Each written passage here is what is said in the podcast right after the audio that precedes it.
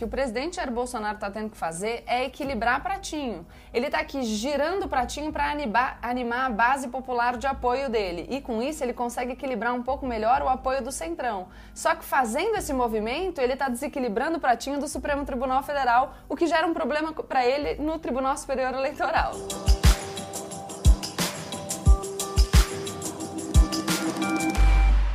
Olá pessoal, como eu sempre digo, a partir de agora, menos emoção e mais razão. Aproveita, deixa o seu like, se inscreve no canal e compartilha esse vídeo com seus amigos. Bom, como vocês devem se lembrar, no último dia 28 de maio de 2020, o Supremo Tribunal Federal determinou, no âmbito daquele inquérito chamado Inquérito das Fake News, algumas buscas e apreensões que atingiram apoiadores do governo Jair Bolsonaro. E naquele episódio, diante dessa ordem do ministro Alexandre de Moraes, que é o relator desse inquérito, o presidente Jair Bolsonaro disse: Acabou, porra! E falou que aquele seria o último dia. Bom, não foi o último dia, né? E por que, que eu tô falando que não foi o último dia? Porque nessa última semana a gente teve notícia de outras operações, inclusive de prisões daquela extremista, Sara Giromini, e de outras buscas e apreensões, além de quebras de sigilo envolvendo inclusive deputados bolsonaristas, dessa vez medidas determinadas no âmbito daquele outro inquérito que apura o financiamento de manifestações antidemocráticas, lembram? E por que, que é muito relevante a gente saber que isso aconteceu em outro inquérito? Porque esse inquérito que apura o financiamento das manifestações, ele é um inquérito fruto de um pedido do Procurador-Geral da República. Ou seja, toda aquela argumentação do inquérito das fake news, sobre como ele foi instaurado, como foi a distribuição e tudo mais, embora isso esteja sendo discutido no Supremo Tribunal Federal entre os ministros e a tendência seja, no, seja que o inquérito das fake news seja mantido, é, agora a gente já tem mais de um lugar onde os bolsonaristas estão sendo atingidos. E dessa vez a reação do presidente Jair Bolsonaro foi muito mais contida sem gritos. Então teve ali um fio no Twitter falando que ia tomar as medidas legais para proteger essas pessoas, porque afinal é, esse povo que faz o estardalhaço nas redes sociais e que sai para as ruas, inclusive com pautas antidemocráticas, é a base mais aguerrida do presidente Jair Bolsonaro. E depois teve ali respondendo a uma apoiadora que estava ali no cercadinho, com, no qual ele conversa com o pessoal que apoia o governo dele, ele falou: não, a hora está chegando e tal. Sempre aquelas mensagens meio subliminares que a gente não sabe muito bem o que estão querendo dizer, mas deixa a base de apoio dele muito animada. Aí vocês vão me falar assim, não, tudo bem, Gabriela, mas a gente já tem ouvido falar aí de um monte de inquérito envolvendo ou o presidente Jair Bolsonaro, quando a gente fala, por exemplo, do inquérito que está com o Celso de Mello, que apura a eventual interferência do presidente na Polícia Federal, lembra que está com o Celso de Mello, no âmbito do qual foi divulgado aquele vídeo da reunião ministerial que gerou um problema para o Abraham Weintraub, aliás, a gente vai falar do Weintraub já já. Tem o inquérito das fake news, que já disse que não é das fake news. A gente viu recentemente um vídeo do ministro Alexandre de Moraes falando do tipo de ameaça que tem nesse inquérito, inclusive incitando estupro contra filhas de ministros, assassinato de, de filhas de ministros, é um absurdo. A gente tem também esses inquéritos apurando o financiamento das manifestações antidemocráticas. Mais recentemente, a gente teve notícia de uma ordem para que se apurem as invasões aos hospitais destinados ao enfrentamento aí do coronavírus. A gente tem um monte de inquérito. Por que que você está falando disso agora? Porque a gente teve um desenvolvimento muito relevante nessa história envolvendo o Tribunal Superior Eleitoral. Qual é esse desenvolvimento? Tá rolando lá no TSE, que é o Tribunal Superior Eleitoral, um pedido de cassação da chapa Bolsonaro-Mourão em virtude da suposta contratação de disparo de envios de mensagem em massa pelo WhatsApp, o que configuraria uma propaganda política irregular porque financiada por pessoas jurídicas, além da utilização de perfis falsos para propagação dessa mensagem, dessas mensagens e compra de cadastro de usuários. A vedação de doação para campanhas políticas por parte de pessoas jurídicas foi decidida pelo Supremo Tribunal Federal na ação direta de inconstitucionalidade número 4650, para quem quiser consultar. Tudo bem, então aí no TSE, no âmbito do processo, pedindo a cassação da chapa Bolsonaro-Mourão pela suposta compra indevida de disparo em massa de mensagens por parte de empresários bolsonaristas, o pessoal pediu o quê? O compartilhamento das provas obtidas no inquérito das fake news. Lembra que teve busca e apreensão, lá, lá, lá, lá, lá? E aí, os partidos que fizeram essa alegação no Tribunal Superior Eleitoral fizeram também um pedido para que o Supremo Tribunal Federal compartilhe com o TSE as provas que forem obtidas nesse inquérito das fake news, nessas operações de busca e apreensão.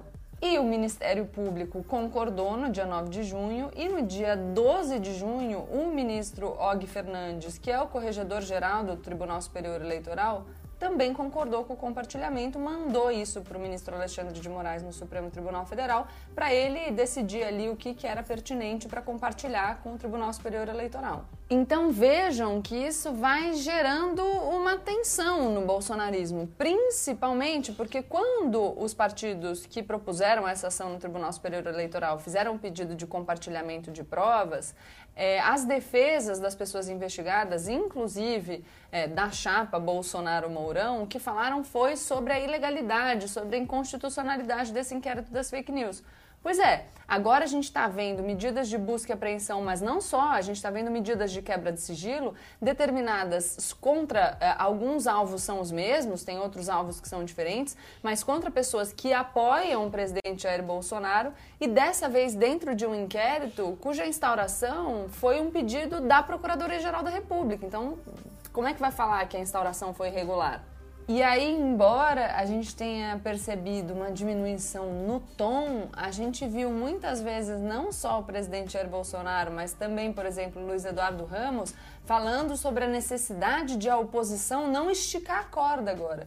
O presidente Jair Bolsonaro falou em esticar a corda numa entrevista para a Band News, falando especificamente do Tribunal Superior Eleitoral. Então, o que, que a gente pode observar? A gente pode observar uma diminuição do tom, embora o governo siga falando que a oposição não pode esticar a corda e siga fazendo acenos às pessoas de quem o presidente Jair Bolsonaro quer se aproximar. Então, o primeiro aceno, a recriação do Ministério das Comunicações e a entrega para o deputado Fábio Faria, do Centrão, e outro aceno, que é a agitação da base dele, falando, por exemplo, para as pessoas invadirem hospitais.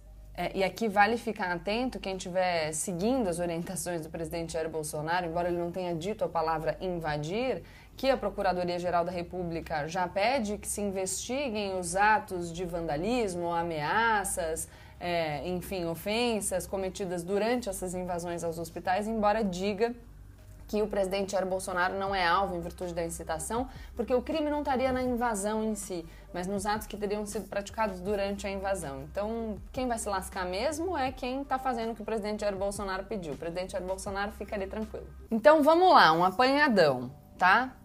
É, quais são as ameaças a que o presidente Jair Bolsonaro se vê é, submetido e o que, que ele pode fazer para tentar fugir dessas ameaças que estão se apresentando? Então, ameaça número um, a gente tem a possibilidade de impeachment. A oposição fala muito disso, embora o presidente da Câmara, Rodrigo Maia, não tenha dado andamento aos processos de impeachment. A gente sabe que existe uma tensão entre Rodrigo Maia e o presidente Jair Bolsonaro. Agora, para um impeachment passar da Câmara e ir para o Senado, é preciso o voto de dois terços terços da Câmara dos Deputados. Então, o Bolsonaro se aproximando do centrão, ele inviabiliza essa votação. Se aproximando do centrão também e inviabilizando que dois terços da Câmara dos Deputados fique contra ele, ele também barra um possível processo pela prática de crime comum. Por quê? Porque para que seja instaurada uma ação contra o presidente pela prática de crime comum, é preciso também a autorização de dois terços da Câmara dos Deputados. E aí, o que sobra como uma ameaça mais delicada para lidar? Essa ameaça do Tribunal Superior Eleitoral, que por sua vez está pedindo ali para o STF um compartilhamento de provas. E o compartilhamento de provas num primeiro momento desse inquérito das fake news, mas agora a gente já teve operações de busca, apreensão e quebras de sigilo determinadas num outro inquérito que foi pedido pela Procuradoria-Geral da República. Só que, basicamente, o que, que o Supremo está falando para o bolsonarismo, para o governo? Está falando que o Supremo não vai tolerar o ataque às instituições. Só que a agitação da base bolsonarista depende dessa ameaça constante, desse ataque constante às instituições. Então o Bolsonaro está ficando entre a cruz e a caldeirinha. E vamos lembrar que para ele manter o apoio do Centrão, né, porque ele está se aproximando do Centrão, não adianta só ele dizer para o Centrão que ele quer estar tá próximo, ele precisa manter o apoio popular. E para manter o apoio popular, ele precisa inflar sua base. Só que se ele inflar sua base, ele vai entrar em conflito com o STF. Então vamos aqui fazer uma ilustração. O que o presidente Jair Bolsonaro está tendo que fazer é equilibrar pratinho. Só que enquanto ele está girando um pratinho, o outro está desequilibrando. Então vamos lá. Ele está aqui girando o pratinho para animar a base popular de apoio dele. E com isso ele consegue equilibrar um pouco melhor o apoio do Centrão. Só que fazendo esse movimento, ele está desequilibrando o pratinho do Supremo Tribunal Federal, o que gera um problema para ele no Tribunal Superior Eleitoral. E o maior problema do presidente Jair Bolsonaro nesse caso é que, se por acaso algum pratinho desequilibrar, o que cai não é só o pratinho, é ele. Claro, enquanto isso ele está insistindo nessa retórica do golpe, essa ameaça velada e tal, que na minha leitura não é possível, porque se ele tivesse a possibilidade de dar o golpe, ele já tinha dado, em vez de ficar só ameaçando. No meio disso tudo, quem está com a cabeça no prato ali é o ministro da Educação, Abraham Weintraub, que aliás, é, nessa semana foi criticado pelo presidente Jair Bolsonaro, que disse que ele foi um pouco imprudente, porque ele estava discutindo ali com alguns apoiadores do governo sem usar máscara, uma coisa que o presidente Jair Bolsonaro fez repetidas vezes. E isso mostra um traço da personalidade do presidente Jair Bolsonaro, que está preocupado, em suma, com ele mesmo. Então, se para se manter no poder ele tiver que rifar os seus amigos, ele faz isso sem pensar. Vídeo Bebiano, vídeo Santos Cruz. O que, aliás, incrementa um pouco a preocupação do presidente Jair Bolsonaro, porque se a gente sabe disso, os amigos dele também sabem, o que significa que esse pessoal todo aí, sendo alvo de medidas determinadas Supremo Tribunal, pelo Supremo Tribunal Federal, representa um risco para o presidente Jair Bolsonaro, porque sabe como é, né? A gente vive num país onde fazer delação premiada virou moda. A gente está vendo toda essa conjectura sobre o Weintraub, porque o Weintraub é a personificação do bolsonarismo no governo. Então, entregar o Weintraub significaria fazer um aceno positivo para o Supremo Tribunal Federal, mas, ao mesmo tempo, um aceno negativo para essa base mais engajada do bolsonarismo. Então, vamos ver qual vai ser o cálculo. Acho que a pergunta que fica é para o pessoal que se diz eu tô fechado com o Bolsonaro é tá bom você tá fechado com o Bolsonaro mas será que o Bolsonaro tá fechado com você ou ele vai te abandonar no meio do caminho quando isso for melhor para ele? E claro, né? Quem está sendo alvo do STF agora vai estar tá fechado com o Bolsonaro até quando? Bom, gente, é isso. Então, nesse clima de equilibrismo, eu encerro esse vídeo pedindo para vocês deixarem o like se vocês gostaram, se inscreverem no canal e compartilharem o vídeo com os seus amigos. A gente vai seguir aqui acompanhando os acontecimentos desse nosso Brasil que não nos deixa descansar. Beijo, até mais.